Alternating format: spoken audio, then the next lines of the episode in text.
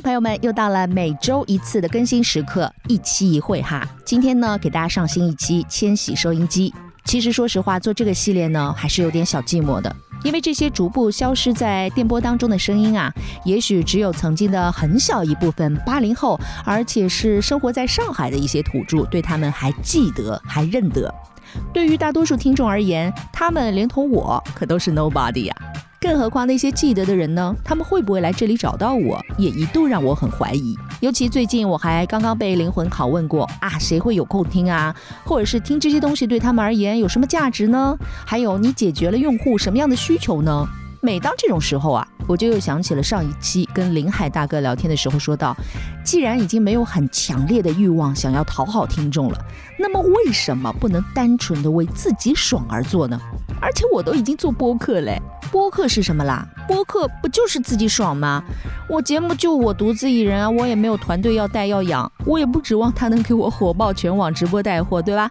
我为什么已经做播客了，还在想着，哎呀，我怎么才能够做出更多人喜欢、点击率更高的节目呢？哎，那我继续去做我的什么早高峰百万听众直播节目就好了呀。所以我想啊，也许雁过留痕的意义，并不在于当下。我做播客呢，也不是为了让所有人来夸我，哪怕只是送给自己职业生涯的一份礼物，总可以吧？而且我想，不管有多少听众记得他们，得要有人去做这个记录和回顾的动作吧。就目前来讲呢，哎，只有我有一股热情，而且是从儿时听众长成的从业者啊，谁能够比我更适合做这个记录呢？谁能够同时满足这三项条件呢？好啦，给自己精神喊话完毕之后呢，我们就可以再次顺利的将这个系列坚定的更新下去。当然，如果在过程当中能够得到更多的正向反馈，我将更加的开心和更加的有动力。本期为大家上线的康康呢，也是不少人惦记的名字。至少在我学生时代听 FM 一零一点七中午的天天点播的时候，人自报家门呢是叫康杰。跟上一期林海一样，我最早呢也是康康的一个默默无名的听众而已。大学时期去电台实习，我虽然跟他没有任何的工作交集，但是我会偷偷的注意到他在办公室、在走廊、在茶水间、在打印室的身影。直到后来的某一天，长大后的我就成了他，而他成了我的领导。我在话筒前的生涯呢，一共才十九年，有幸在他的麾下超过十年。必须要感恩一个善解人意、善于沟通和共情的管理者，在个性乖张的我职业初期有多重要。如果不是他们呐，就凭我那股耿直的傻大姐的劲儿啊，很可能就是皇宫里活不过三集的丫鬟命。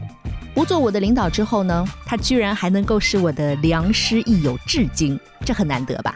我想你们当中也很少有能够把领导处成朋友的吧？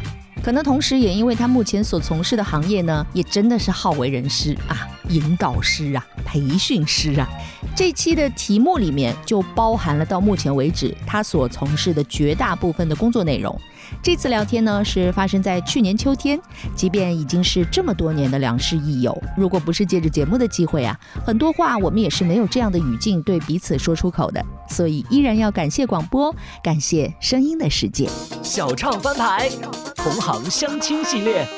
欢迎康康来到节目当中，谢谢小昌老师，很高兴能有机会上收听率这么高的节目。哎呦，过奖过。奖，小昌老师现在情商真的很高，毕竟访谈节目做了这么多年，然后就嗯，哎你真的还原的很像，这一生真的是刻在我这个血液里。嗯，我第一次跟他交接班的时候，他在台上啪啪啪啪啪按了十几个按键，说懂了吗？我当时真的眼花缭乱。我常常给他们写信，我也是，对，原来我们是竞争对手，真的。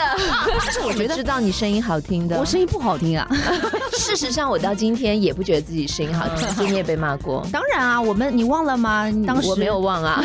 当时上因为早餐的初期，不是你想象的那种女生。我说过这个话吗？真的，在窗边很认真的跟我讲。我被选中了，又全部选了。为什么好好的故事被你讲起来就很讨打？我也很好奇，就是我能跟小畅老师保持这么多年的同事啊，塑料友情。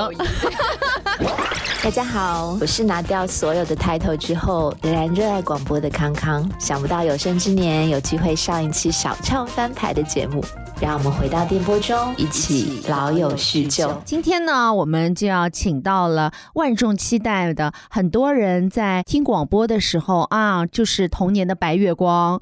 呃，即便现在不听广播了，报出他的名字如雷贯耳。让我们有请。康康。童年的白月光，这是什么形容？我以前呢被迷死了，鼻子。以前嘛，文字写啊不，欢迎康康来到节目当中。谢谢小昌老师，很高兴能有机会上收听率这么高的节目。哎呦，过奖过奖过奖过奖的荣幸。哎，你说这缘分真是奇妙哈！康康以前呃算是我的童年偶像。我老是被 我老是被人说啊，我们是听着音乐早餐节目长大的，什么童年偶像之类的。哎，我也是有自己的童年的偶像的，好吧？小时候呢。啊，不能说小时候，学生时代啊，学生时代，学生时代呢也听康康的节目，然后呢就成为了他的同事，哎，然后呢就成为了他的下属，哎，然后呢就 现在他又作为我的嘉宾，你说这缘分奇不奇妙呢？奇妙的，我也很好奇，就是我能跟小畅老师保持这么多年的同事，然后塑料友情。而且大家不知道吧？各位到现在还能够听到音乐早餐啊，尤其是听了那么多年的军唱组合啊啊！如果你不满意的话，那就怪他吧，就是他一手一手促成的 啊！这段包办婚姻，对对对，一手促成的。是的时候是非常不幸的。哎，说老实话，你有没有想过自己当年一手促成的这个军唱组合，然后在若干年之后，早餐变成了这个样子？等一下，我们先 我们先 align 一下这个这个样子是什么意思？就是大家各自理解啊。有的人会觉得啊，这样子就是很很很不错啊。就是首先我自己都没有想到我们俩能搭档这么久的时间，然后节目后来又取得了很多的成功啊什么的关注啊什么的，这是你们之前料得到的吗？料不到，真的料不到，可能。嗯，收音机前的早餐的听众，大概在节目里面能不能感受到君唱当年的不和谐？你们当时的不和谐会透过话筒传递出去吗？我觉得会吧，会吧。啊，我觉得总有人应该听得出来的吧。反正我每天是九点钟到办公室之后，就是小畅老师就会，我远远的听着他的脚步声，我就知道他要到我办公室来报告状了。哎，然后就嗯。你真的还原的很像，这一生真的是刻在我这个血液里了。嗯，真的没料到，他一首就是始作俑者哈，一首促成的一个组合或者一个节目，到十几年的搭档，到后来早餐节目居然。哎，我还在这个位置上，真奇怪。所以我觉得这件事情，其实我们有一个很大的学习，就是强扭的瓜未必不甜，扭着扭着，到后来会甜的。哦哟，好了，我们请到康康呢，主要是也是因为他呢前半生吧，我的前半生啊，前半生呢 也是就前半生了，前半生呢也是靠卖声为声为主，就是声音的声啊，就是主要呢跟声音的行业有各种相关吧。然后呢，为大家所熟知的这么一个身份呢。就首先就是电台主播，以前我们不是经常采访歌手的时候，我也会经常说，嗯，哎呀，有些歌手就是他好像不做歌手，做其他的，比如说也可以转个行也可以。有些呢，那你就别唱歌了，做啥都比做歌手好。而有一类歌手呢，就是真的，你这嗓子太好了，你不唱歌，你做啥都不会比做歌手更棒了。而康康的声音呢，就让人感觉你干啥会比做电台更好吗？不会啊，就是 浪费吧。做主持人到职业生涯后半期的时候，有一天欢哥就跟我讲说：“啊，哎呀，康康，侬个声音没办法听嘞。”啥叫没办法听？他这个话里的意思是啊，就是他说你这声音太娘了啊。作为一个女女的本人，声音还会太娘，就是娘啊，就是觉得他说你能不能就是嗯，你不是。十几岁的小姑娘来，她一直教育我，哎，说你不能那么娘，什么还有资格教育康康？所以你的以声音为主的这个事业版图啊，嗯，是因为 是因为当时一个什么样的小小的决定，或者一个什么样的一个契机就扭转了？哎，我觉得还挺挺因缘际会的吧。嗯，其实我我一直觉得我大概会。我之前从来没有想过，我我会半当中再去转换职业跑道。嗯，大家都知道，后来就是我们有做了一个新的九八一那个电台，然后那个电台我们就招了很多非常非常年轻的呃小朋友们。九零后啊，甚至是九九五左右的那样的小朋友，就他们来的时候，我当时有开玩笑说：“哎呀，这是我年轻的时候努一努力可以生得出来的小孩的年纪。” 然后我印象很深，就是当时和他们一起打拼，就很想要把那个。电台努力做好。嗯然后有一次有一个小朋友，他特别特别认真，他就问我说：“他说康康老师，是不是今天我们做的节目没有价值了？为什么没有客户愿意买单？”然后我那一刻心里面突然生出了很多，就是我看着他很清澈的眼神，就很像是。因为他大学还没有毕业，嗯他很喜欢广播，然后他放弃了很多其他的机会投身电台这个行业。可是他当时在做的那一档节目，因为可能没有赞助商，也许就没有办法继续下去了。嗯所以我那一刻突然生出一个念头，我想要成为一个懂节目内容的。做广告营销的同事，我希望我自己能够在去接触客户的时候，除了告诉他广告销售领域的，因为我研究生读这个方向，嗯然后我自己又做内容很多年，我很希望让他们愿意为内容、为好的内容、为好的创意买单。嗯，所以我就想说，我有没有可能能够让这些年轻的小朋友们不要觉得他们的付出是白费的，是没有价值的？嗯，其实他们的内容是好的，嗯他们的创意和想法都是好的，也是需要一个能懂得欣赏的客户。那我有没有可能成为这个当中的载体和桥梁？嗯然后搭建起他们的节目内容和广告客户之间的这个，让客户的呃这个价值得到更大的传播，也让小朋友们的想法和创意能够被更多的人听到。你看，我们努力半生哈，都在内容行业，就是只知道勤勤恳恳的做节目，也不知道怎么更好的把节目卖出去，或者让它产生更好的商业价值。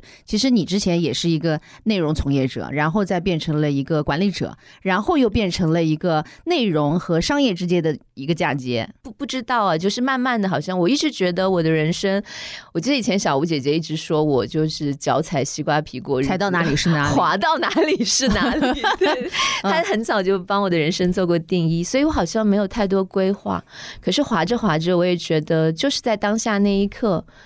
听从自己内心的感受，就做了那个嗯决定。对，呃，像我是半路出家的，我不是嗯学广播，也不是学播音的，嗯呃，也不是学跟这个相关的，我是新闻系的。嗯。你一开始应该也不是专门，完全不是啊！对啊你听我的声音也不像是科班我听我听声音像呀。小昌老师现在情商真的很高，毕竟访谈节目做了这么多年。我听声音很像呀，所以当时你又是倒过去，你是又因为一个什么样的小小的决定，就一脚踏足了广播业呢？嗯，这个很巧，我我因为是工科女生，嗯嗯、我完全看不出来 等一下，什么叫完全看不？是我逻辑不够强，还是工科女生啊，嗯都来节目里面晚安，我的小孩，怎么工科女就不能好好说话？好厉害哦！我就觉得一方面就是声音这么感性，然后呢又有一个工科的脑袋，就是给人感觉很厉害，文武双全的感觉。啊！嗯嗯，这可能就是我常常强调自己是工科女生的原因吧。我在期待这一句赞美，对你多强调一下，你不强调，很多人以为 看不哦，出来。对，看不出来，应该是个文科生吧？我觉得我自己人生里面，就是我说我没有规划过自己会成为一个电台 DJ。嗯虽然我很喜欢广播，嗯然后自己从小到大，大概大部分的作业都是听着广播做下去的。哦，那你也有儿时偶像了？当然，当然，谁？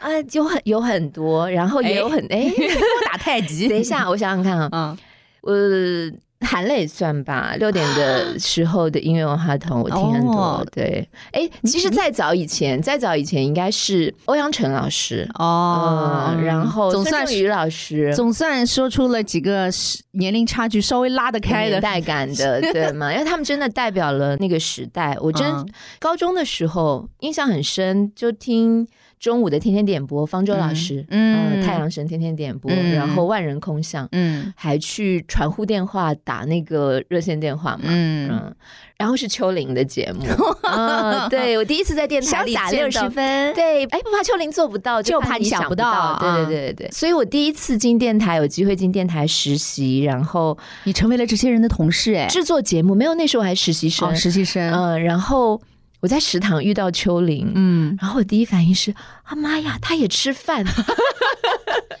所以大概东方电台真的是我一直在在听的。其实，在早之前还有上海人民广播电台，像何晶他当年做的《音乐哈筒》，哦对对然后还有永利老师，嗯嗯，很多，嗯嗯，对对对。所以你是以谁为一个榜样，或者是自己的那个声音人设或电台形象，要尽量向他靠拢？说我以后就很想做这一类的节目，像他这样做节目就很好那种。没有哎、我觉得我没有办法达到，就是因为我没有想过会成为电台 DJ，、所以我。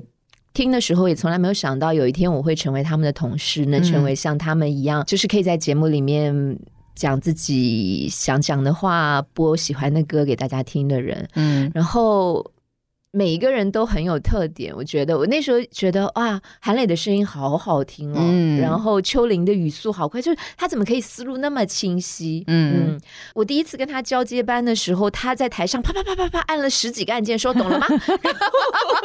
我当时真的眼花缭乱，就很像是那种武林高手在你面前耍了一套拳，说嗯你会了吗？来，你打一下。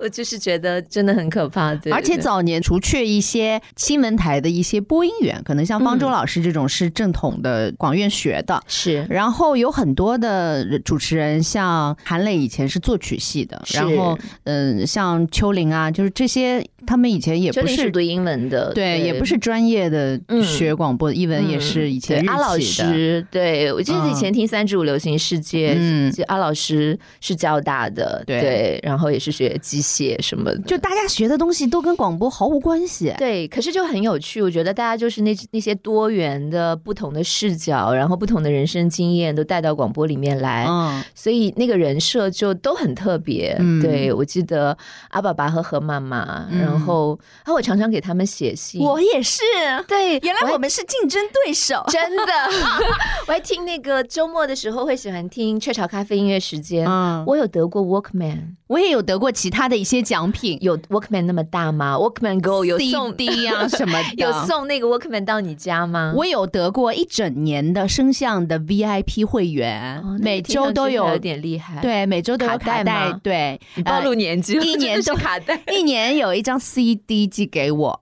所以你当时收到的最喜欢的是哪一张？哦，好多哦，反正就是你知道每个月他给你一本像 catalog 的东西让你挑，嗯，你每个月可以选。嗯哦，这个时候是我最幸福、最快乐的时候，别人都要去店里买九块八，而我随便打个勾，然后寄给他们，他们每个月给我寄包裹，打开来都是我爱的。啊，这的确很让人羡慕。嗯原来我们是竞品关系，就是是哪一天读了我的信，那一定是因为淘汰了康康的那一封。你你拿到了本该属于我那一年的 这个卡带，哎，嗯真奇怪，这帮人有的时候互为听众和主持人的关系，有的时候又是偶像和儿儿时粉丝的关系，嗯一会儿又变成了大家在一个办公室里面工作的同事。所以真的孽缘，我觉得 所以当初你做了一个小小的决定，就进入到电台跟他们没有小小的决定啊，是一个很很艰难的决定。艰难。怎么讲？因为我当时在广州工作，嗯就是我大学毕业已经两年了，然后在广州工作，在一家外企。嗯，然后我是回上海休假的时候，听到电台里那个、哦就音乐节目主持人比赛。嗯，到现在还记得那个赞助商的大疆，就是当年小时候我们吃的那个鸡腿，哦对对对，汉堡肉饼，对对，汉堡肉嗯饼，对，嗯 怎么是很暴露年代？不是我记忆比较好，我记性比较好，嗯就是这样啊。对，然后我就想，反正休假在家没事嘛，然后就去比。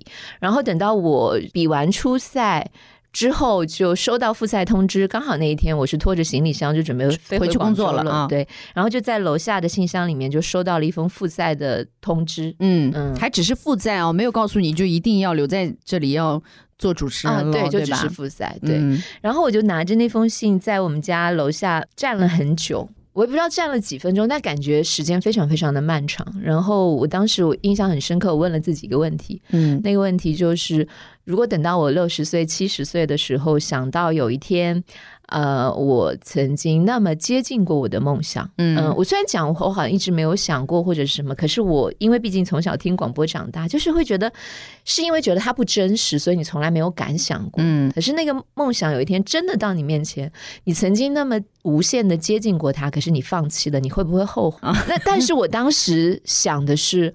我会后悔，嗯嗯，所以我就上楼，然后给老板打电话说，我想要辞职，然后留 下来参加这个比赛。你倒是胆子也挺大的哦。当时直接就我老板就觉得我疯了，因为我自己也觉得不太好意思，因为你不知道这个比赛会多久。对啊，那你不是应该说、啊，老板，我这边有点事情，我可以把我的假期再延长一下我。好像从小就是一个觉得不太好意思给别人添麻烦的人。就是如果我只是请假，那我就想那边的工作，那谁来那个呢？嗯就是现在想起来，其实有点不懂事，其实应该要我觉得很多。小滑头应该是现在就是工作那么难找，你随便就辞掉了一个工作，你缓兵之计啊，跟老板说我这边有家里有点事或者什么，就是稍微延长一下或者预支一下之后的假期，好像没有办法，那个时候就很简单，就是。坦白的跟他讲，我要参加这个比赛，然后不知道要多久，所以可能我要辞职。因为你想你才复赛，万一复赛刷下来了，你还不是对，两如果如果现在这个年纪，可能我会了。然后当时就很傻乎乎的很简单，对，傻乎乎，嗯然后就跟老板辞职。然后老板就说什么？就是你你复赛，因为当年还没有什么选秀啊，没有嗯超女，没有什么选秀的文化，没有开始那个，嗯大家都会觉得这是什么东西？你要留下来参加一个比赛，你就我因为被那个问题问到，看到自己七十岁的时候会后悔那个可怕的画面，嗯所以就决定啊、就留下来参加这个比赛。然后印象很深，复赛的时候是小何妈妈嗯。拿着一个卡带录音机，然后她放了一段 New Age 的音乐，就说你们每个人要写一篇小作文，就听着哦这段音乐，嗯嗯。然后我印象很深，就是那个《阿甘正传》里那个羽毛哦飞起来那段音乐，然后就写了一篇小作文，然后就进了。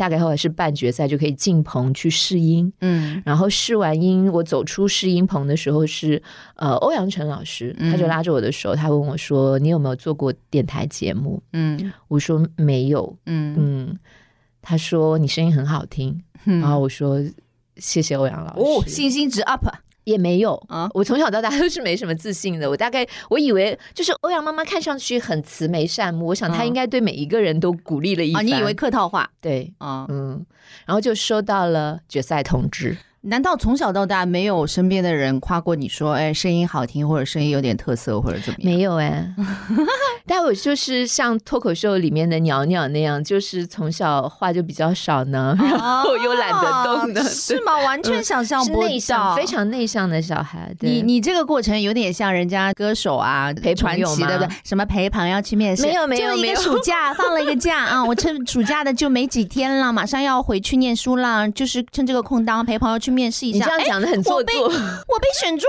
了，朋友却落选了。为什么好好的故事被你讲起来就很讨打？我没有，我我是真的不也不是凡尔赛，也不是什么，就是从小到大，可能身边的人就不会，就是有谁会你你小时候有人夸你声音很好听吗？没有哎对呀、那 但是我觉得你怎么知道你声音好听的，我声音不好听啊，事实上，我到今天也不觉得自己声音好听，而且我在大学的时候一直觉得我是非常非常摇滚的声音，我我一直觉得我声音跟赵传很像。那你十五节也很深。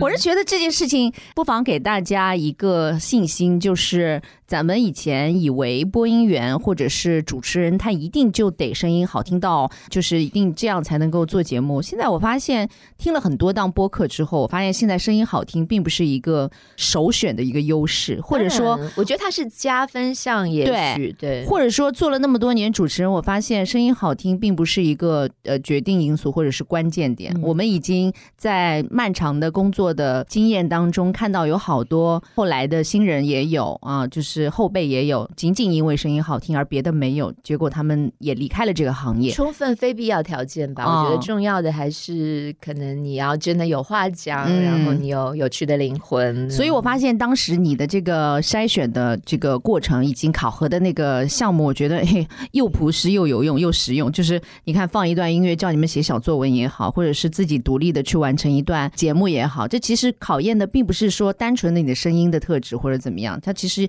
也考到你脑子的一部分。我觉得它主要是在先考脑子，考完了之后，然后才会到听声音的部分。嗯，尤其是做主持人，做着做着，反正一开始我在接触广播、嗯自己独立做节目的时候，我对自己声音很怀疑，我觉得自己声音一点都不好听。我到现在也没有办法听自己的声音，我会起鸡 皮疙瘩，我会觉得说啊，这是什么鬼？就是每次我在就是车上或者听到自己的节目的时候，我都赶紧想要换，而且还很羞于在别人面前共听自己的声音，对不对？对，不允许这件事情发生，就是大型社死现场，对，真的 就很难为情。对，但是真的做着做着节目，你会掌握或者是找到自己一个非常舒服的一个发音方式也好，或者是讲话的语音语流，这个是在漫长的过程当中你会摸索到的。倒确实不是，就是说一定就是天生的，或者是一定得有科班去。训练出来的。我也记得以前孙仲宇老师，他一直语重心长的跟我讲，他说：“康康，你的声音条件不好。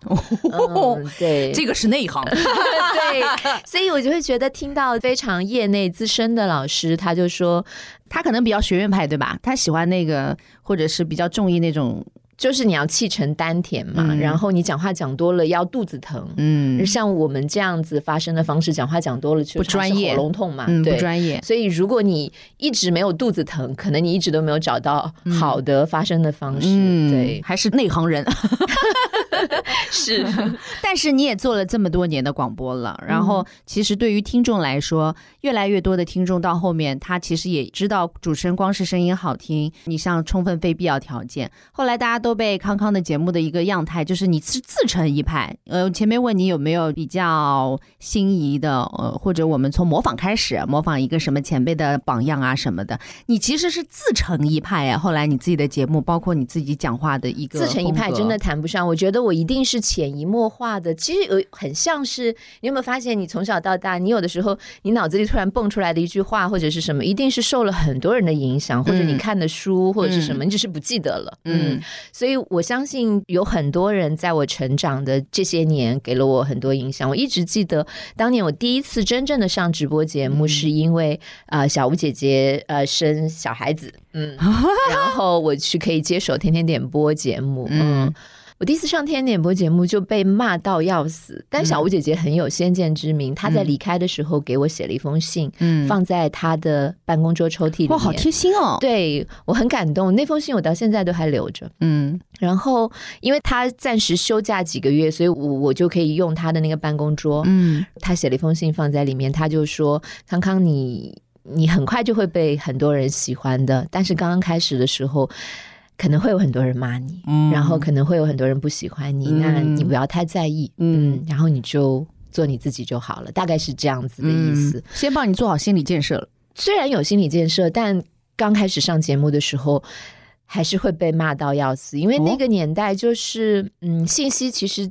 交流没有那么充分，所以大家都会觉得说你是哪里来的妖魔鬼怪，把我喜爱的小吴姐姐赶走了。嗯，因为也其实也没有交代小吴姐姐去做什么了。嗯，他们就会觉得新来了一个，是你挤走她的。对，嗯，你一定是靠什么上位的？有有靠山。对，那么那么声色，然后那么听上去声音又很紧张，然后嗯，对，就是你凭什么还我小吴妖怪？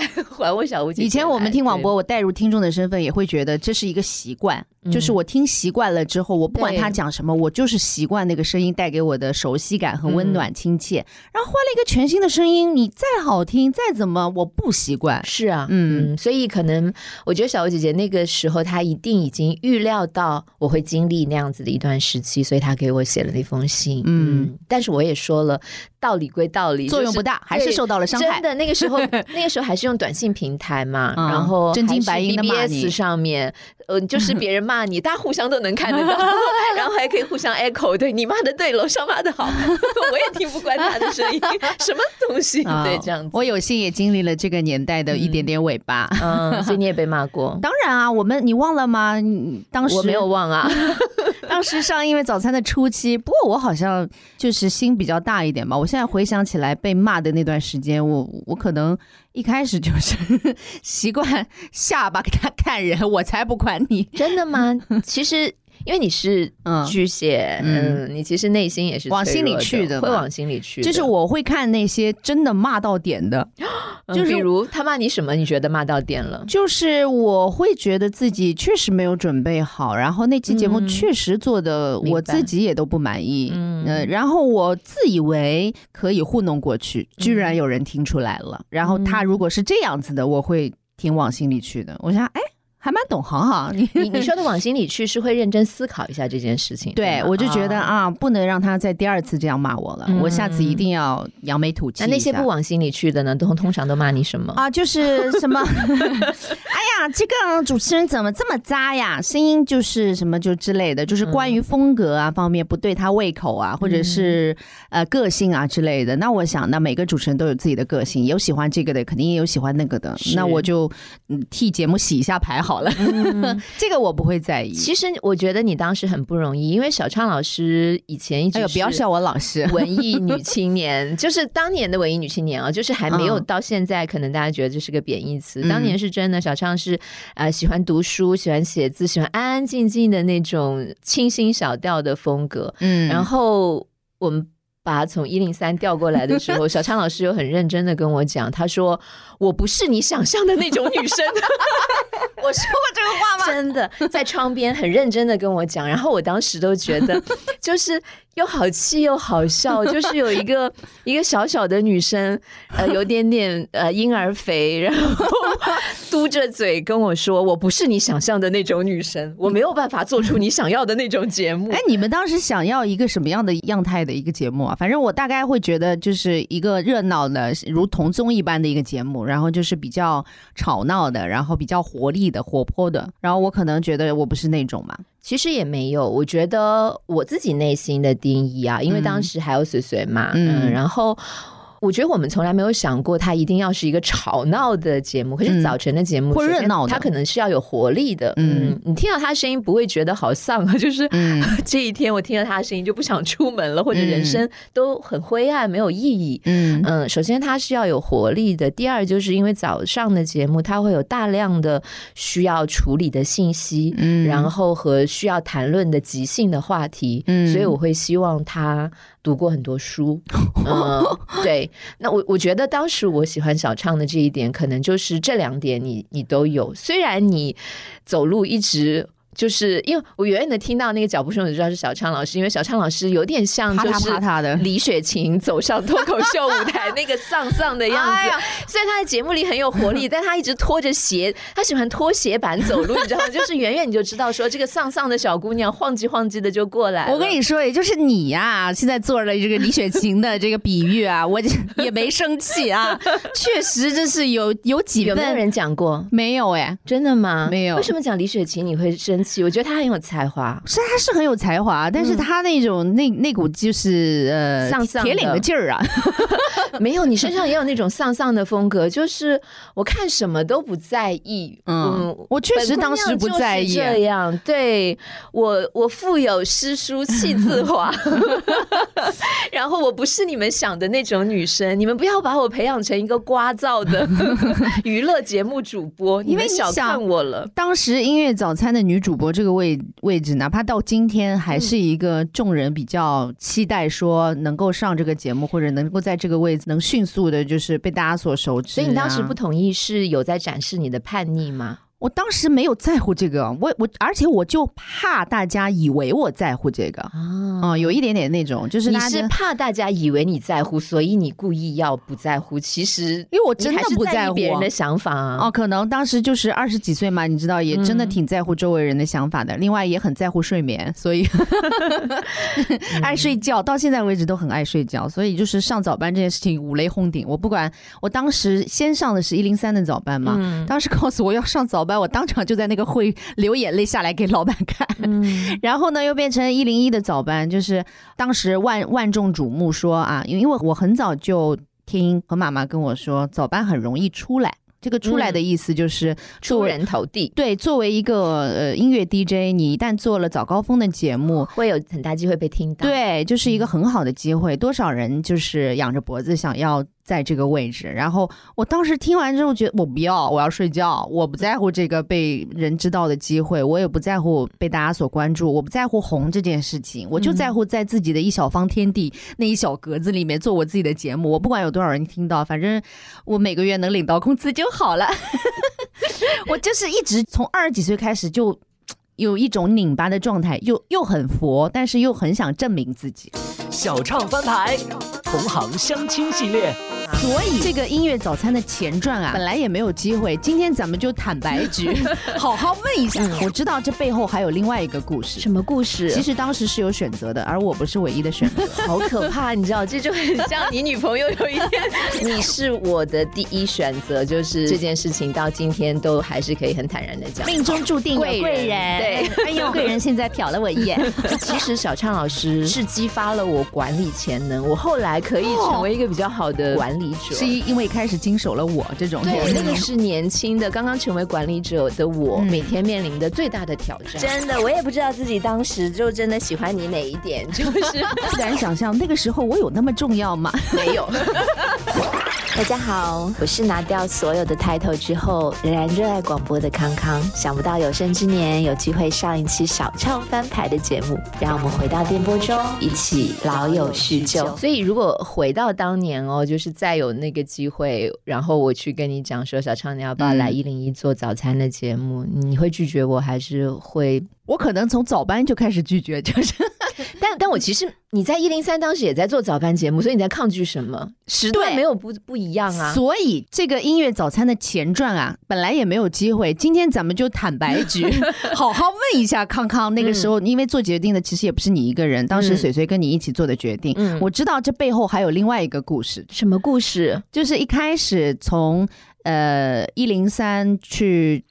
找一个音乐早餐女主播这样一个位置，因为当时机缘巧合有很多的变动，然后突然之间这个女主播的位置空缺了之后，其实当时是有选择的，而我不是唯一的选择，好可怕，你知道，这就很像你女朋友有一天，你不是是你老婆突然有一天，我真的不在乎，我跟你说，我真的不是很在乎，是你的第一选择，其实不是也没关系，我真的不是很在乎，但是是。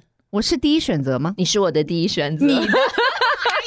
没有，你是我的第一选择，就是这件事情到今天都还是可以很坦然的讲的。哦，是。是，所以当时选择了这样一个可能会有一些挑，因为当时我也是半个新人嘛，我跟着张明老师做节目也算是。半个新人，当时告诉我马上就要。再带新人，就是半新不旧的我，还要带新人去上直播这件事情。而且当时小军还有另外一个 Plan B，嗯，对吗？对，小军和另外一个男生也是还没有毕业的，高大和帅气的男生。对对对啊，当对对对，这也是一个点，就是哎呦，很多人都以艳羡的眼光跟我说，哟，两个就是帅哥啊，跟你搭档哈，然后而且会要听小昌的意见，你最后要留下谁？就是大家都非常的呃羡慕，说哎，有这样一个机会，然后有帅哥搭档，你到底？还有什么不满意的呢？哎，恰巧这两个点都是我不在乎的。我既看不上那种帅哥，又看不上所谓的机会。我当时就觉得活在自己的世界里面，我不想受任何人的摆布，我想按照自己的风格。你现在回过头来想一想，你那种所谓的我不想受人摆布，其实也是在受别人意见的摆布。嗯，所以你要再故意对抗这个，嗯，对，有点《盗梦空间》了。但是我确实职业的没有任何规划哈，我也是踩到哪里是哪里，但。但是我职业的几个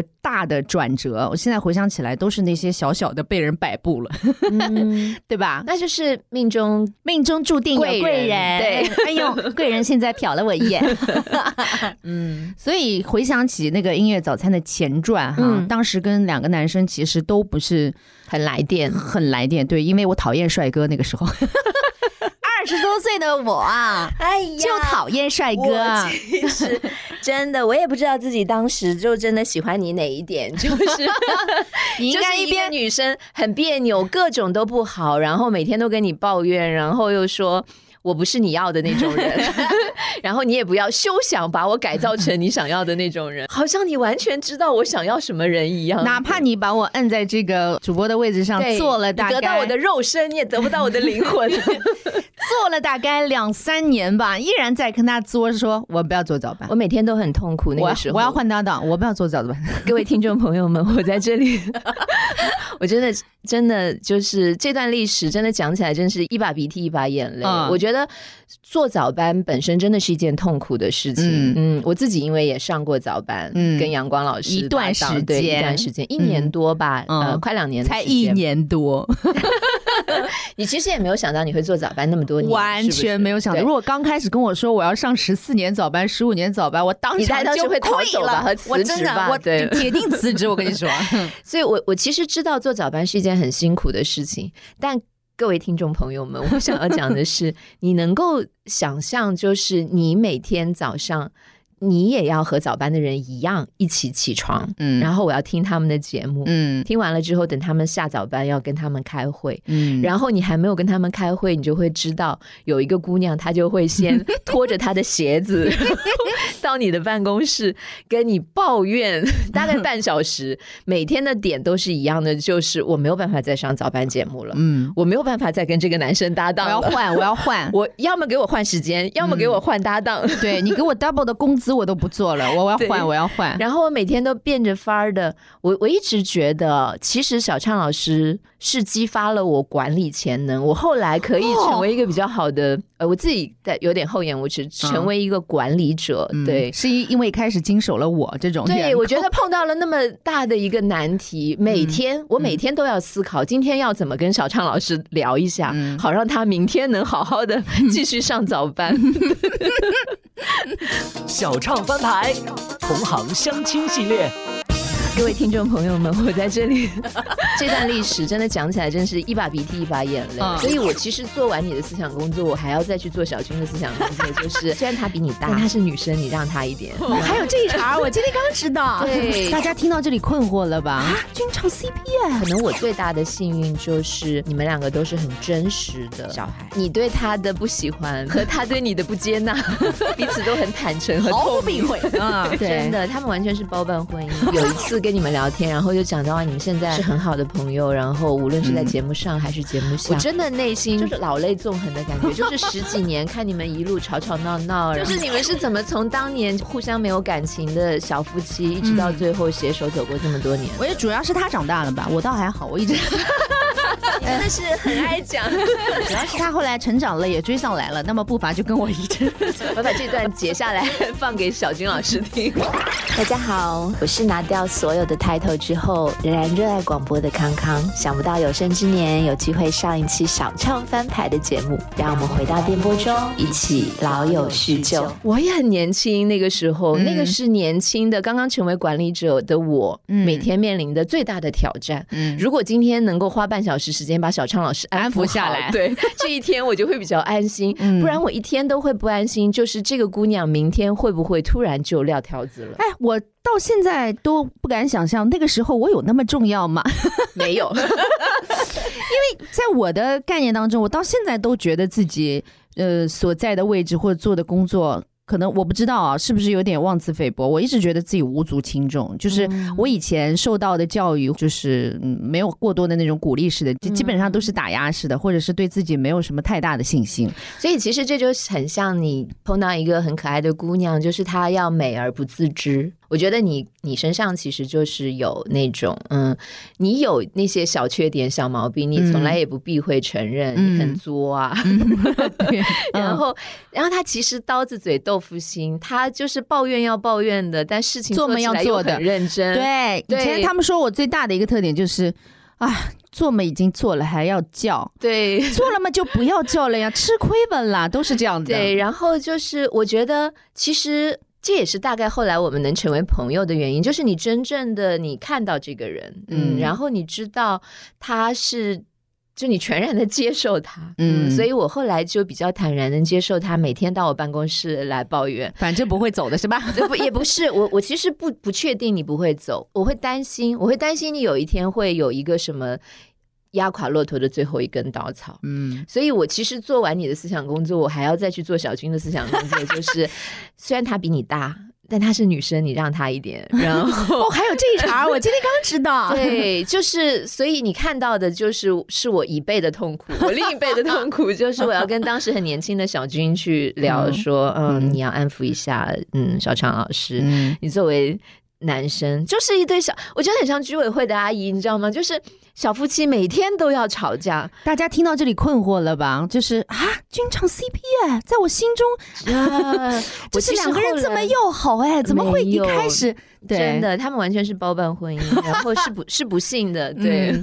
但是你也很难想象到后来我们节目都快就是小军在离开早餐这个决定是去年的事情。嗯。去年军唱组合就是到头了，但是我是留校任教，他已经毕业了啊，我们是这么说。但是我也完全想象不到，在他将要走的往前倒推前几年，哎，突然之间包办婚妻了，包办婚姻变和谐嘞。嗯。嗯对，就这件事情，真的，我就是刚才讲说，强扭的瓜是可以甜的，嗯嗯，然后扭扭着扭着可能就会甜，对。嗯，真是感慨无限。其实我也很感慨，就是那一刻我就会有，就是有有一次跟你们聊天，然后就讲到啊，你们现在是很好的朋友，然后无论是在嗯节目上还是节目下，我真的内心就觉得呃就是老泪纵横的感觉，就是十几年看你们一路吵吵闹闹，然后嗯每天吵，每天吵，嗯嗯，一天三小吵至少有的吧，而且你知道吗？我们中间还经过了一段，就是那种呃。包办婚姻都会出现的那种，就是互相给自己心理暗示说，别想了，他就是我的另一半了，我这辈子就要跟他好好过了吧，然后催眠自己，然后啊，真的吗？对对对然后过那种认命了的那种，有的有的，嗯他也有的。然后那段时间我们就非常的假情假意，你知道吗？就是那种哦哎呀，表面上面要显得非常和谐，然后你也照顾我，我也体谅你，然后互相就是那种 虽然这个比喻不太恰当，但我觉得你们老了，你们也许可以拍金婚这样子，就是你们是怎么从当年互相没有感情的小夫妻，一直到最后携手走过这么多年？我觉得主要是他长大了吧，我倒还好，我一直 就是哎，你知道吧？就是男男你真的是很爱讲，所以你其实这句话背后的意思就是，当年还是他主要成，熟什么女大三抱金砖，对吧？女女的通常比男的要成熟一点，主要是他后来成长了，也追上来了，那么步伐就跟我一致。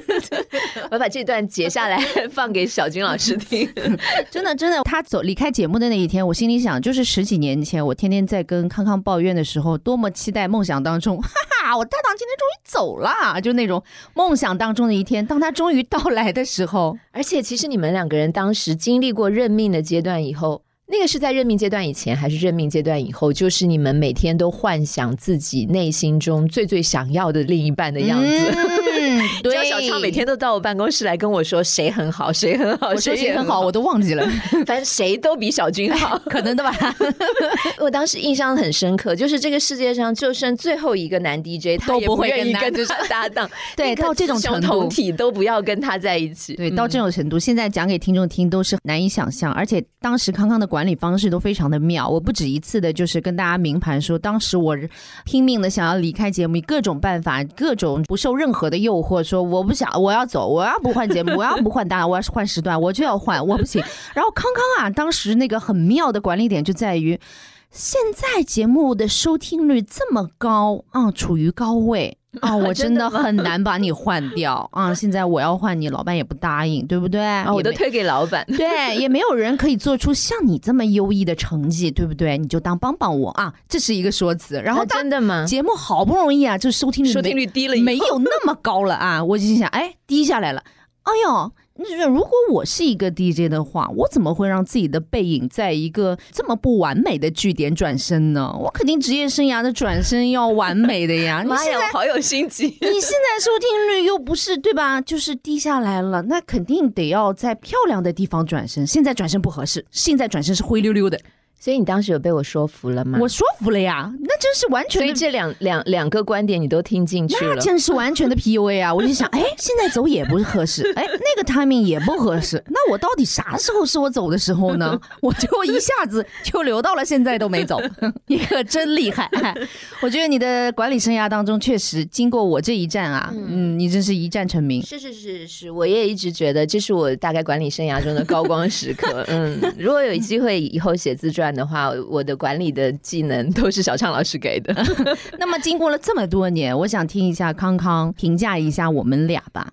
你先评价他吧，评价什么？帅吗？就是外形还是？就是嗯这么多年以来，呃，你也看到了早餐在你的 一手创办之下啊，军唱版的，我是说军唱版的，因为之前我们的前辈做过很多，我到现在都觉得一文阳光的早餐都是我的非常经典。儿时的那个很经典的早餐，我一直觉得我自己没有超越过。但是不可否认的是，从客观时间上来讲，这对搭档确实是广播史上面我们俩上次盘了一下，都很难找到一个做这样节目的坚持这么久的一对搭档。嗯，大家换搭档其实是蛮频繁的事情，而且也挺正常。居然我们这个孽缘能够持续十几 年，不容易的。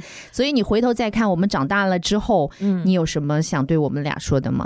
其实我觉得就是那种就是你们身上都有很可爱的、非常非常可爱的地方。然后我觉得，可能我最大的幸运就是你们两个都是很真实的小孩。嗯，嗯，你对他的不喜欢 和他对你的不接纳，彼此都很坦诚和毫透明。不避讳啊。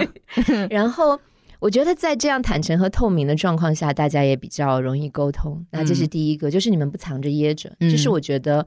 呃，我我一直开玩笑说这是我管理生涯里面的挑战，但是其实事实上，我后来发现说，比起大家能够把话都摊在桌面上讲，嗯那可能不愿意讲的，嗯，内心暗流涌动的，可能嗯更困难。嗯第二就是我一直印象很深刻，就是你们是两个看上去不想干活、懒懒散散，可是在关键时刻都能很拼得出的小孩。哦，我是的，他是吗？他也是，他也是。我印象很深刻，就是当年我们决定要做 Happy Morning Call 的时候，那个时候其实收听率很高了。嗯然后就说我们真的还要在收听率这么高的时候冒险要去尝试一个新单元吗？嗯而且是在那么紧的时间嗯的压力下，嗯和那么挤的时间段里再去嗯开一个新的单元。嗯虽然你们满怀质疑，但是我们每每天每天每天每天开会的时候，你们虽然都嘟着嘴，就 小畅老师一直都是撅着嘴，然后不高兴，可是他会真的大家讨论出来的共识，他就会去做，嗯，嗯，然后他会执行，嗯那个让人很感动。就是他不是会面上说好好好，然后不会做，嗯。他是你只要跟他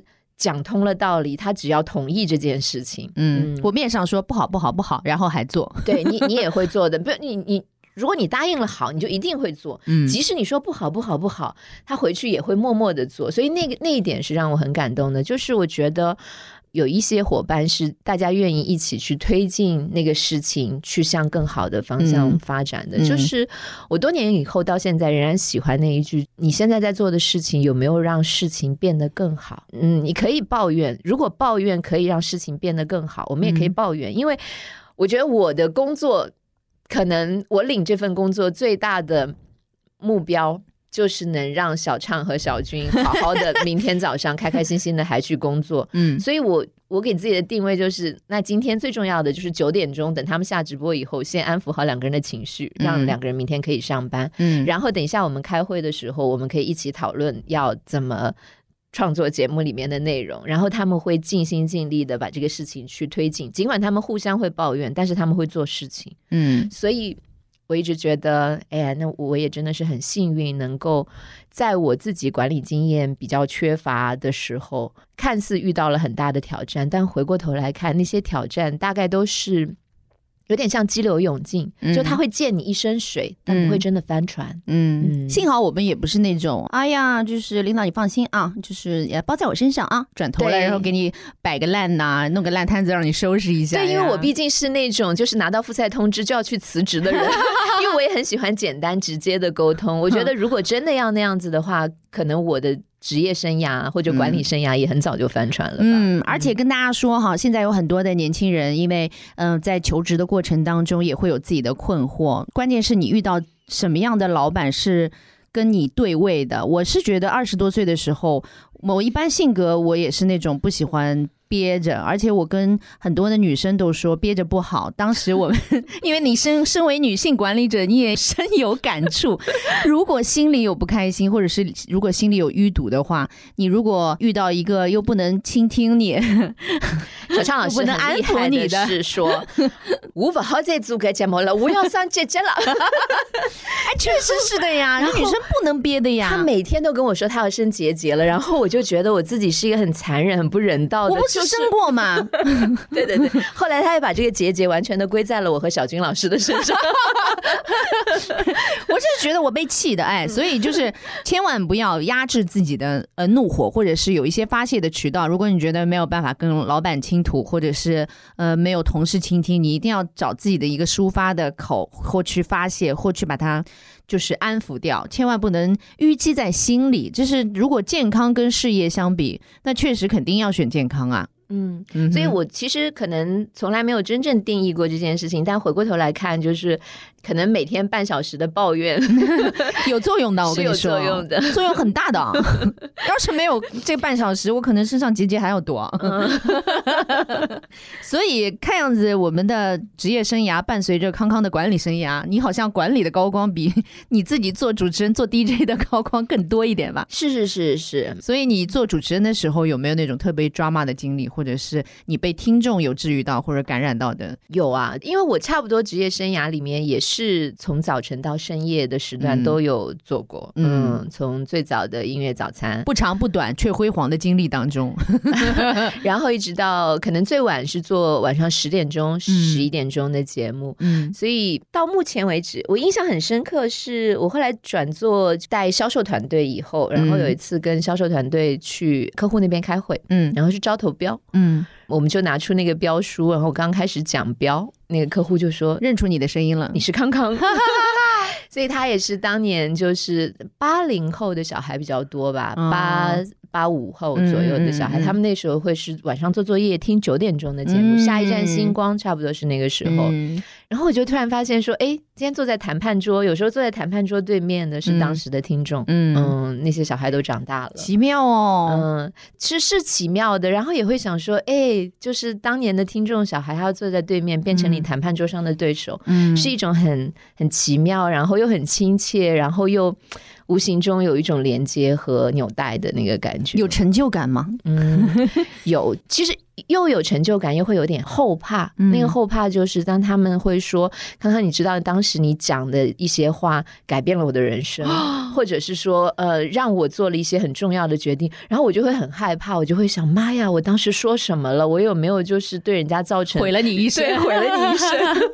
你今天坐在这个谈判桌对面，完全是因为我当时讲了一句什么话？那也太可怕了，就很很渣男，很怕负责任。”但是我觉得，如果有人跟你说你哪哪句话很重的影响过他，我觉得还蛮有成就感的。因为可能我做节目的样态的关系，都是那种早晨给上班的人群、早高峰的人群堵车不堵心，嘻嘻哈哈过去了，就是那种比较欢闹的那种节目。我会觉得你会在很长的一段时间陪伴了他们的生命。那可能晚上的节目就比较不一样，当时都是。高中生的小朋友，或者是刚刚上大学的小朋友，他们会有一些人生的困惑。我印象很深，每个礼拜五都会有，就是。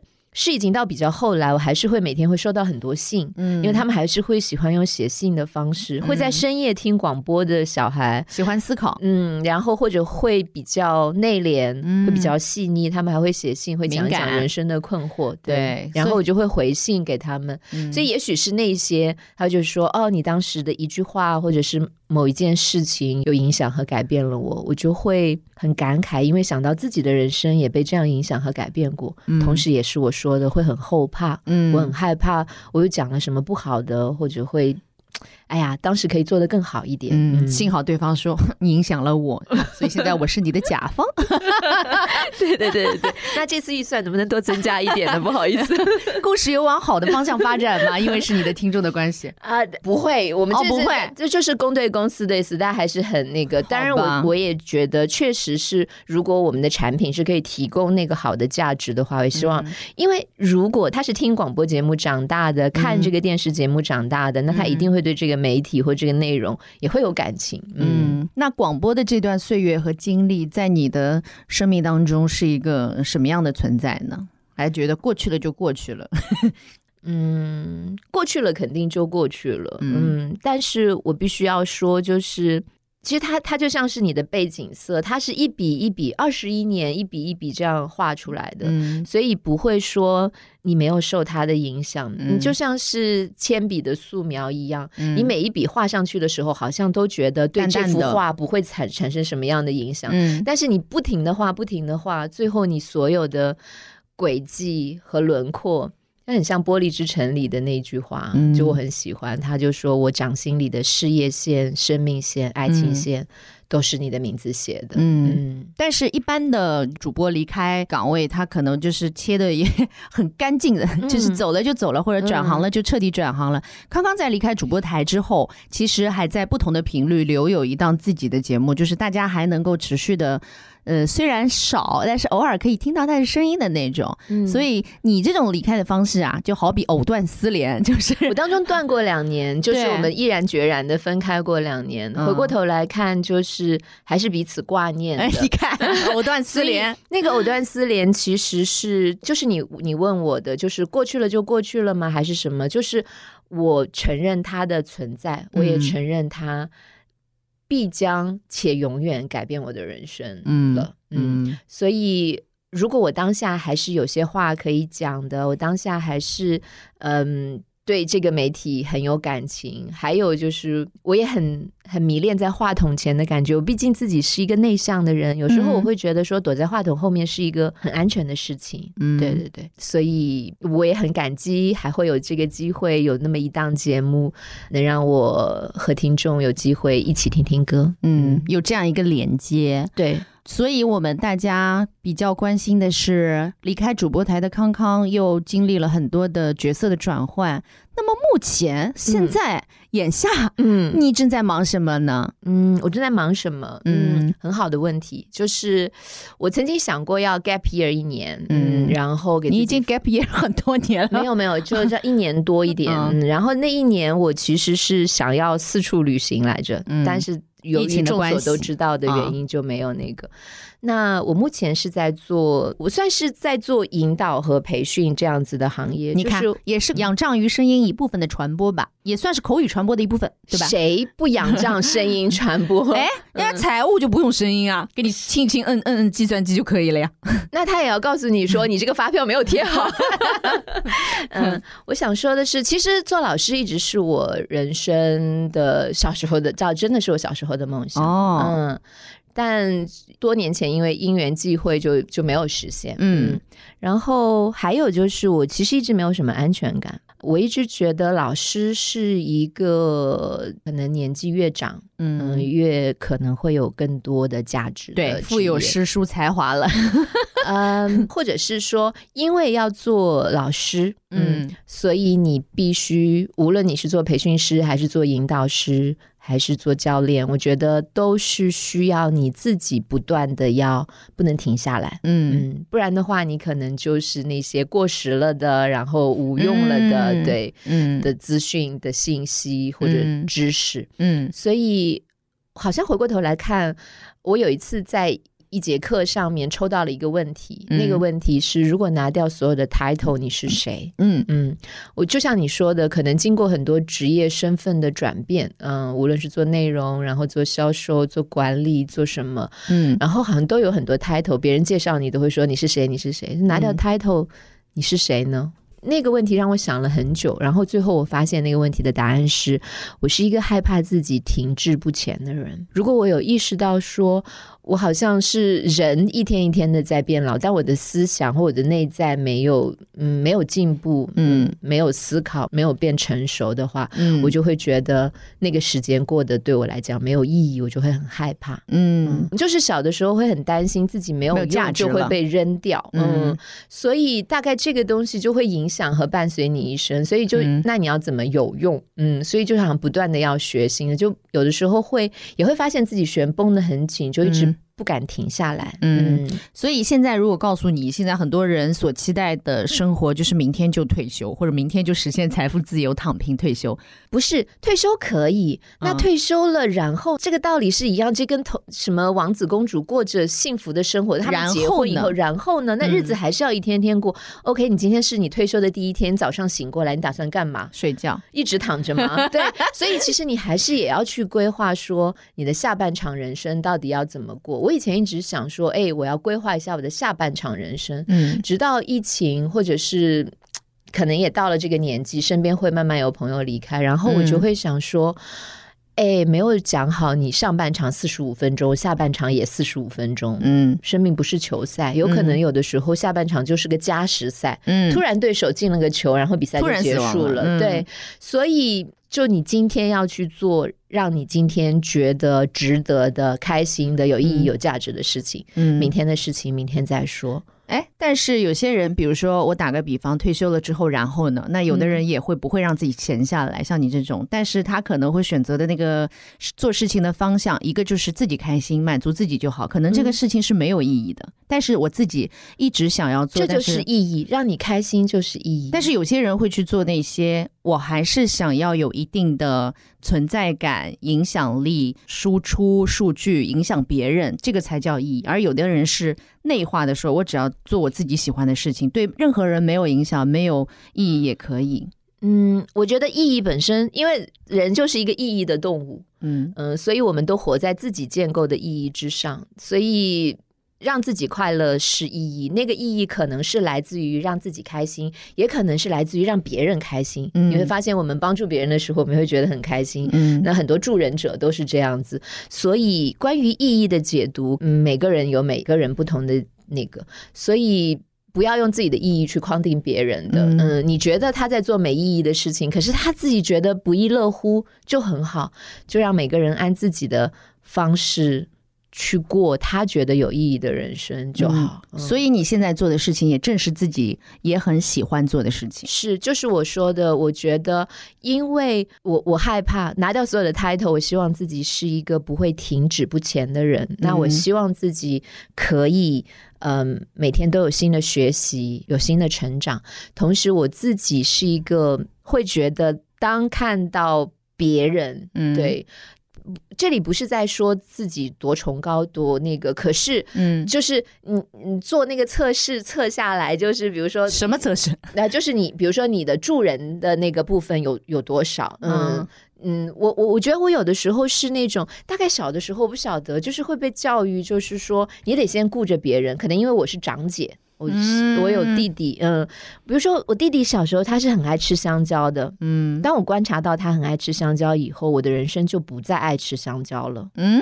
嗯，嗯就是我会以说我不爱吃香蕉这件事情，然后我也会告诉我自己我不嗯。爱吃香蕉，所以我到现在我就真的，其实我不讨厌吃香蕉，但我我我好像有被自己催眠，就是嗯我不爱吃香蕉，所以可是如果看到弟弟吃小时候他吃香蕉很开心或者是什么，我就会觉得很高兴，对，嗯。那这就是我的意义。你觉得你付出的事情是可以呃有价值的，你是一个有用的人，所以那个可能就对我来讲是一个很重要的意义。然后我自己嗯。又有觉得我有新的学习和成长，所以这件事情可能对我很重要。嗯。它可能会超过于呃物质的条件，嗯。或者是有的时候也会，嗯，身边的朋友也会说啊，你那要放弃这么安定的原来的工作或者是什么，会不会后悔？或者是什么？其实嗯可能小畅知道我也是巨蟹，会很没有安全感，嗯会有时候会想到很远的未来，我就想说，哎呀，老了退休了以后会不会要住到天桥上去啊？就是没有养老金什么要不是上面是下面吧？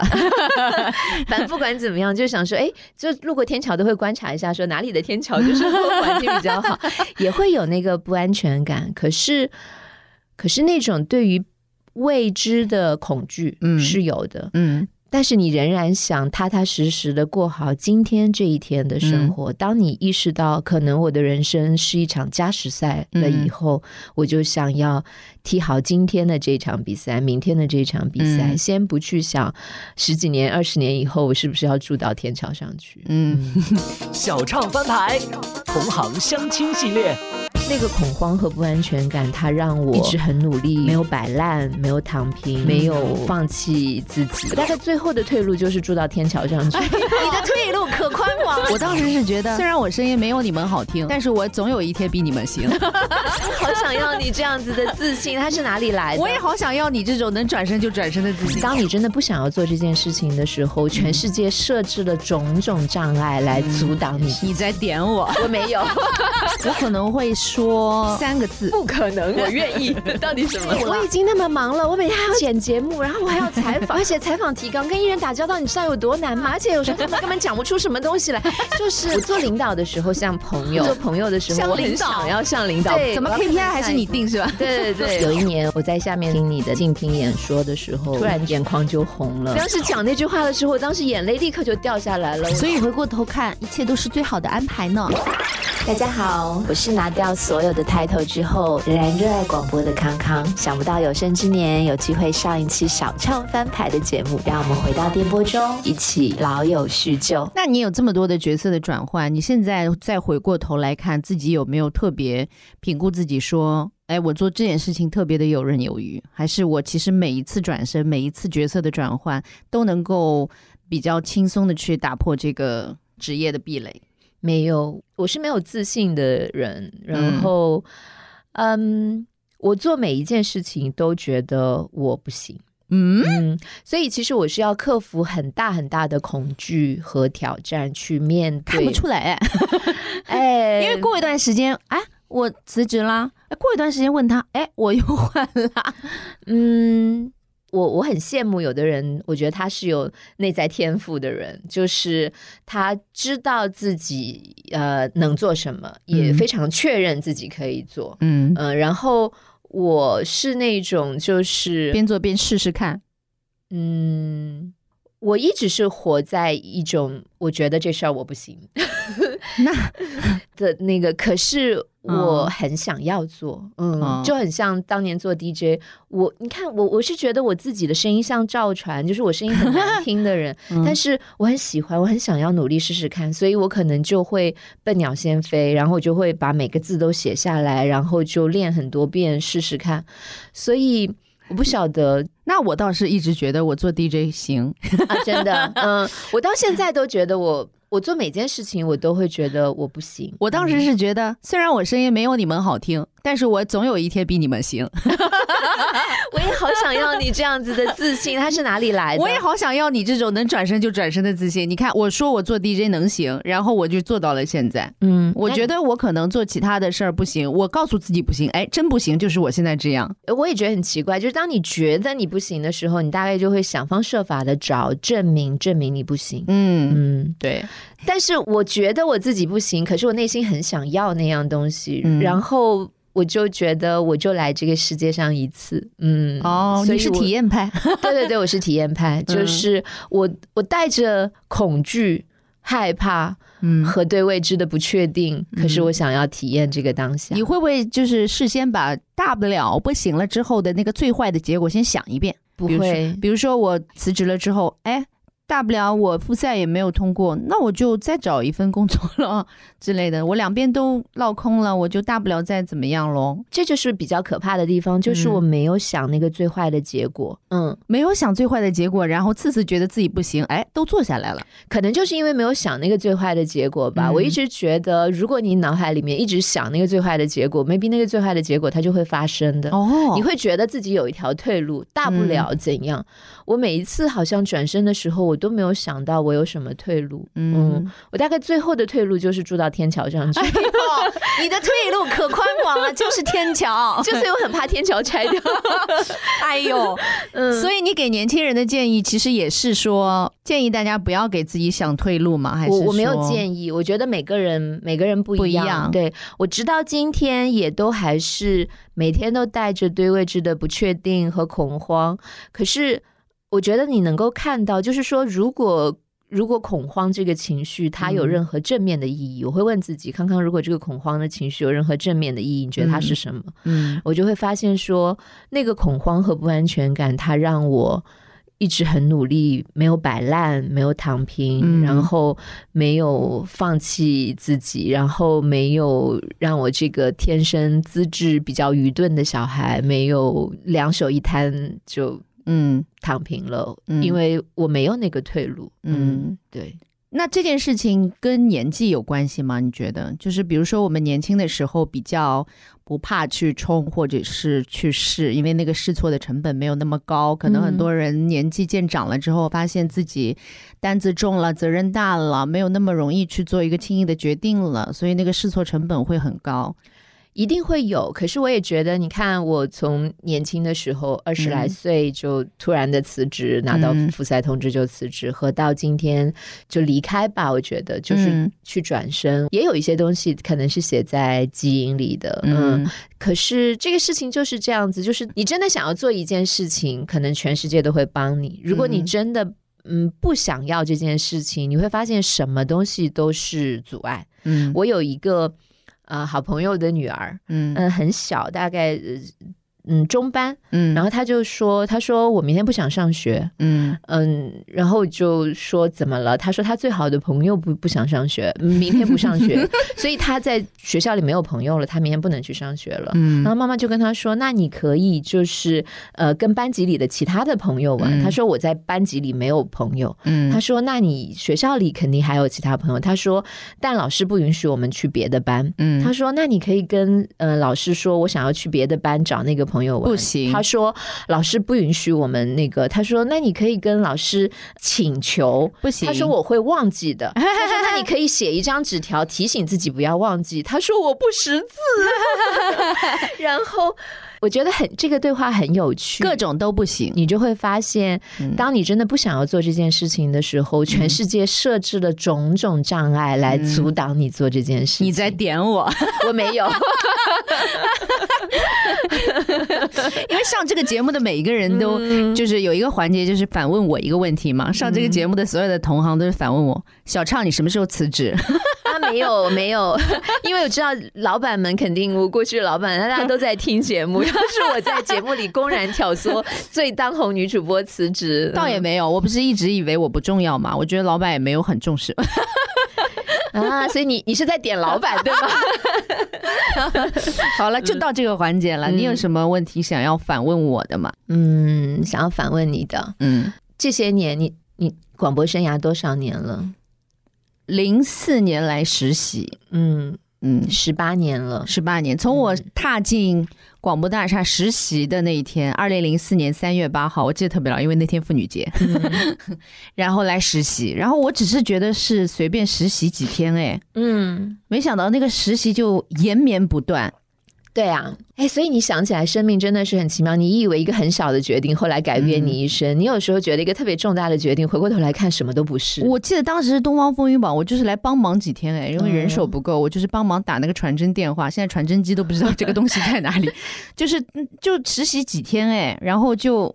嗯，时间久了，给我发了一张金龙卡，可以吃饭。哎，我想吃饭不错，然后就 这巨蟹只要给他吃饭的卡哎，就可以。对，有安全感。嗯然后我发现，哎，这是实习的好地方，以后我也不用找实习的地方，我就在这儿实习了。然后实习着实习着就可以有机会在这儿工作。然后工作虽然遇到了一点波折，但是我节目从来没有停掉过。然后哎，就到今天了。好，所以我想问你的问题是：如果现在就是你记不记得一零一的办公室进门的地方那个窗台？嗯，我印象很深，我们俩是站在那边谈话的。我对我记得对，嗯然后你跟我说我不是你想的那种女生，我也永远不会成为你 你要我成为的那种人。这句话我是真不记得，嗯但是那对那个谈话我记得，讲的很重，这个话讲的很重。嗯然后你现在是知道这十八年来故事的走向，嗯然后你会回到当时的那个画面里，你跟当时的周小畅去耳语几句，你会跟他讲什么？然后你会怎么回复我？我可能会说三个字：不可能，我愿意。到底什么？不要急。跟小畅说不要急。嗯，当时是有点急的他当时。在急什么？我当时想法就是轻重缓急，自己不知道。说实话，我是到了临近三十岁了，也不知道什么东西是人生当中我是笃定要把握住的。我当时可能就是恋爱脑吧，我觉得早班耽误我谈恋爱时间，然后、哎然后睡觉又那当时男朋友少应该也分手了吧？对对对对对，已经是十恋爱脑真的万八千靠不住。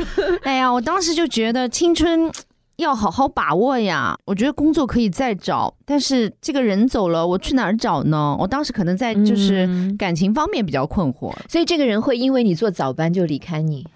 倒也不是，但是确实是会影响因为交往嗯，嗯确实因为作息会影响交往，嗯影响约会时间嘛。因为你嗯想，就是晚上可能夜生活出去就没了约会啊什么的，看电影啊什么的，就就很难搭上那个时间。我相信嗯。很多的艺人也都是这样，双方都因为时间导致，久而久之渐行渐远。老。师，所以你觉得现在是组织要为你当时那段不成功的恋爱背不不锅吗？不不不，多亏 组织，那帮我就是做了嗯这个明智的抉择，避开了错的人，就是我是当时真的觉得，呃，还是 Happy Morning Call 刚刚策划开始，就是节目收听率很高的那个时候，其实嗯。事业是很巅峰的状况。嗯，但是我当时毫不在乎，哎，我我嗯没有像、我没有像其他的一些主持人，你像我的搭档头脑就很好，在自己最最辉煌的时候，为自己嗯构建了一些，我当时就完全没有在乎这些，然后当时满脑子就觉得，嗯，我要我要相夫教子，哎，没有事业心，就是真的嗯没有事业心。我觉得我们。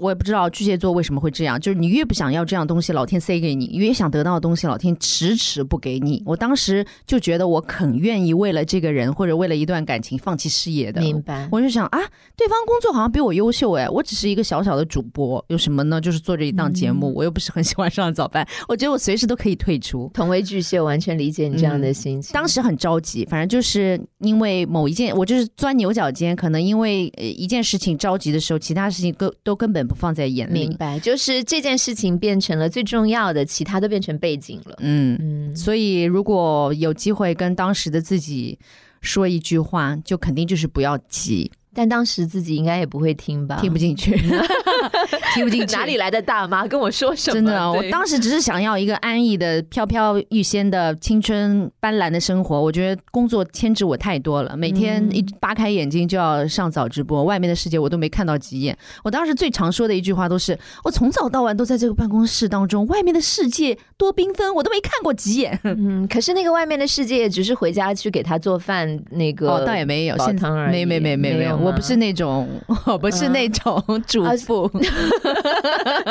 所以你的恋爱脑是要干嘛？嫁给他，然后做贵太太，然后在家指挥他。就是觉得当时感情稳定下来是我的一个诉求，就是我要把这一块先落定了，就是稳定了，我才可以开展其他的一些。就是可能我就是觉得感情不稳定，家庭没有着落，我就像一个无根的漂泊的人。我事业再成功，我都住了一个传统的老男人。真的，我当时 我当时的性别意识真的是糟糕透顶了。我现在回想起来，我怎么会这样？后来跟沈一菲老师聊天的时候，我打趣说，我早一点接触到你的课程，我可能就是人生走向可能不会是这样。嗯，嗯，所以我现在有一点点庆幸哎，就是我当时用硬要工作拖累我一把，对用工。作拖累了你，嗯不然的话，我很难想象你今天可能应该已经被抛弃了吧？。对，我现在觉得我就是被时代抛弃的女性了。你如果当被时代和当时的男朋友抛弃，是的，是的，是的。。我现在觉得我心里的唯一你有没有对我有点感恩？心里的唯一的一份那种笃定和安全感，真的是来自于我工作上面的成就。哎你哎知道吗？就有有一年我在下面做评委，听你的那个竞聘演说的时候，我就、嗯。我突然就眼眶就红了，我就看到小昌在台上说，就是经过了。这么多年以后，就是我做了人妻，做了人母，我突然意识到，就是我很爱这份工作，我也很需要这份工作。然后当时讲那句话的时候，我当时眼泪立刻就掉下来了，我就想到那个就是九点钟，我听着他的拖鞋的声音，然后一步步走向我办公室来抱怨说，我我明天死也不上早班了，我今天就不想干了的。嗯，小畅他长大了，嗯，对，那一刻我是觉得不成熟的想法是你始终是用一种情怀，或者是用一种其他的什么感情这种虚无的东西去绑定你的工作和你的人生，其实根本就不需要。当你人生是需要它，你就再也离不开它了。需要的和被需要的那种关系是最稳定的。我觉得可能活到现在这个年纪，你刚刚说给年轻人什么建议？其实我觉得年轻人是听不进建议的、嗯啊。我们小时候都是啊，不要早恋啊，谁谁听这种话对吗？嗯，可是还是会会忍不住你想要给建议，那个建议就是其实是给所有的姑娘的。嗯，嗯我我我印象很深，就是当年我曾经看过陈丹燕写了一篇文章，他就说给所有。当时可能像你这样子的恋爱脑的姑娘，如果你嗯。不能每天下班就飞奔回家，然后打开冰箱替他煮饭做羹汤煲汤啊、啊，然后给了对方所有，还问对方说够不够，嗯。嗯、如果你不能一辈子都这样，那你从第一天开始就不要这样。嗯。嗯，那句话的背后其实是，我想没有人喜欢和一个不开心的人在一起。嗯，所以，如果那些付出让你觉得委屈或者是不开心，你要相信。对方在你身边也会能感受到那个，嗯。所以可能最重要的是你先照顾好自己，你先戴好自己的氧气面罩，然后再照顾身边的人。嗯，嗯。所以回过头看，一切都是最好的安排呢，真是奇怪了。嗯，是，所以你看，你相不相信你命中是有贵人运的？嗯，贵人又看了我一眼，对，如果你相信你是有贵人运的，然后你带着这个运气，我就会觉得人生过得会比较好，比较容易一些。嗯，所以人生其实有的时候我们说什么啊，什么高考很重要啊，或者是什么呃结婚那天很重要啊，其实根本就不在于那几个看似很大的一个人生的什么决定啊之类的，这些其实都那个也很重要，那个当然也很重要。不是我的意思是，这些嗯东西都是在你人生路上的几个点。如果你觉得自己的轨道走偏了，其实完全是有可能纠正回来的。但是几个人生的决定啊，你看我当时哎打开收音机，从小爱听广播也好，或者是决定来这边实习，或者是被贵人提点，领取动感一零一做早班这种，就是自己毫不在意的一些根本称不上一些重大决定的事件，就是那几个点，它在改变我的人生。是，所以有的时候这件事情大概也在教育我们，有的时候我们为自己设定好的人生的急转弯，嗯其，实可能没有什么影响，因为你兜一圈又回来了。就是太用力，可能适得其反。对，嗯也有很多看似微小的转向，它在一点一点潜移默化的改变你的人嗯生，只是你自己都没有意识到。嗯嗯。最后康康有什么意见提提啊？什么意见？就是可以给我提点意见，给你提点意见啊，就是嗯，毕竟可以请我吃饭啊，哦可以？就是毕竟同行相亲嘛，也作为嗯曾经的同行，嗯作为前同事、前领导、前前偶像，哎，前偶像来，你给我说说看，那是怎么回事？现在已经挂墙上了吗？没有没有没有没有，就是就是作为一个还是前辈吧，就是虽然年纪差的也不远哈，我我经常觉得这一辈一辈的关系，不同的年代产生的火花不一样。你看嗯我们以前那种带教的关系，差个几岁，其实就是一个老师和学生的一个关系，跟现在的很多的同事哈，哪怕差到十岁这么。大的跨度，有的时候就感觉不出来那种以前跟我的代教老师的那种感觉。嗯，哎，如果真的要提意见的话，我会很想要，就是因为小畅老师真的是一个有很多思考，我很喜欢看小畅的朋友圈。啊，嗯、他写的字啊，就是有时候你讲话，你的语速很快，然后你的你的思绪，呃，你的你的那个思想也反应也很快。可是广播它是一个还蛮难被沉淀下来的媒体，嗯所以嗯有很多时候就是你的声音讲完了就消失在空气里面了。嗯然后它很难沉淀下来。所以我很想看你写的字，或者是说它变成以更浓缩的载体的方式去传递你的想法的。呃，嗯有一些作品，我很希望能够看到或者听到。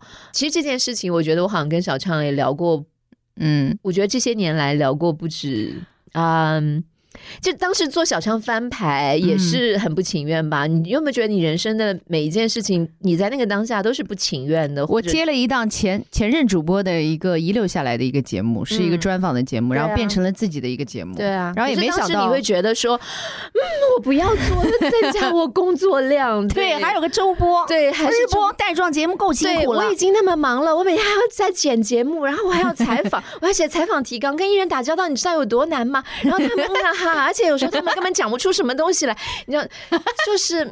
这个回过头来再看，也很像，就是这几年我们一直在聊说，小畅，你可不可以有一些就是能够让你的思想更多沉淀下来的作品或者内容？然后小畅也会说啊，我我忙的要死，我每天什么开会什么什么什么。